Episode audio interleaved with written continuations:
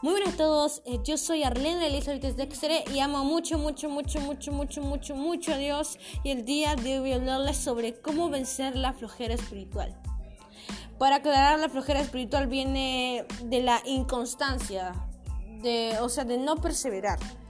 ¿Qué hacemos entonces?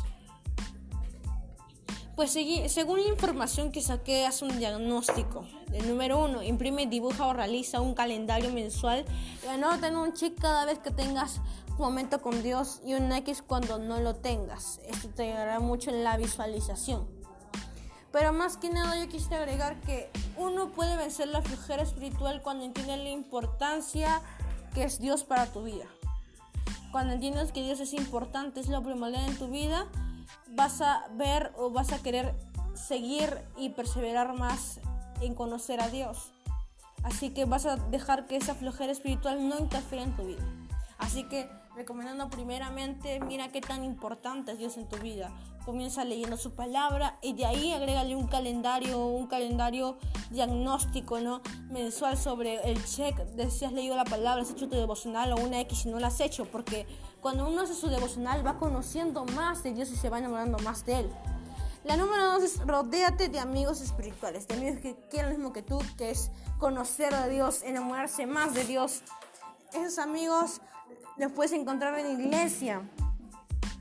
No es necesario que estudien juntos. El objetivo es animarse entre ustedes, es animarse y decir, vamos que nosotros podemos, que podemos seguir perseverando en Dios, amigos que te ayuden a sumar y no restar.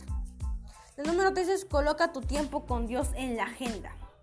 De la misma manera importante que los días de, tu cita con el doctor o tu trabajo o entrega en la universidad también es importante Dios.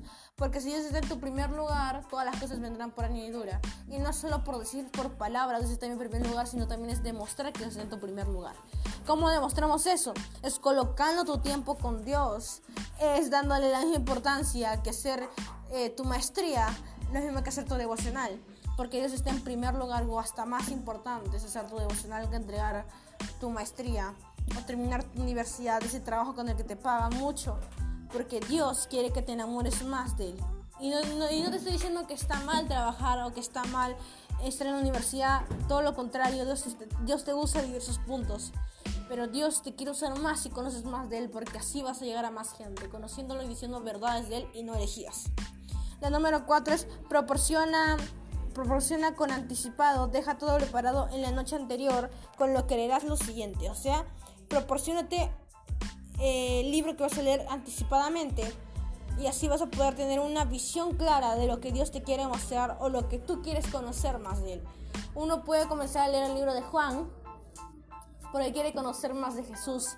Esa visión lo deja para hacerlo el día siguiente, el primer capítulo, luego el segundo para el día siguiente, luego el tercero para el siguiente día, y así, y tener esa visión visionaria que uno puede ir mejorando y enamorándose más de Dios.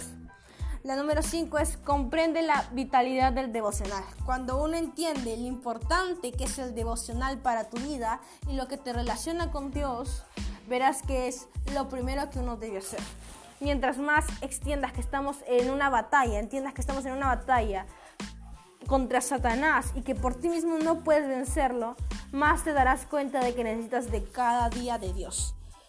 Entendemos que en esta batalla con Satanás no podemos vencerlo con nuestras propias fuerzas, pero Él no es por nuestras fuerzas, sino por las fuerzas de Dios.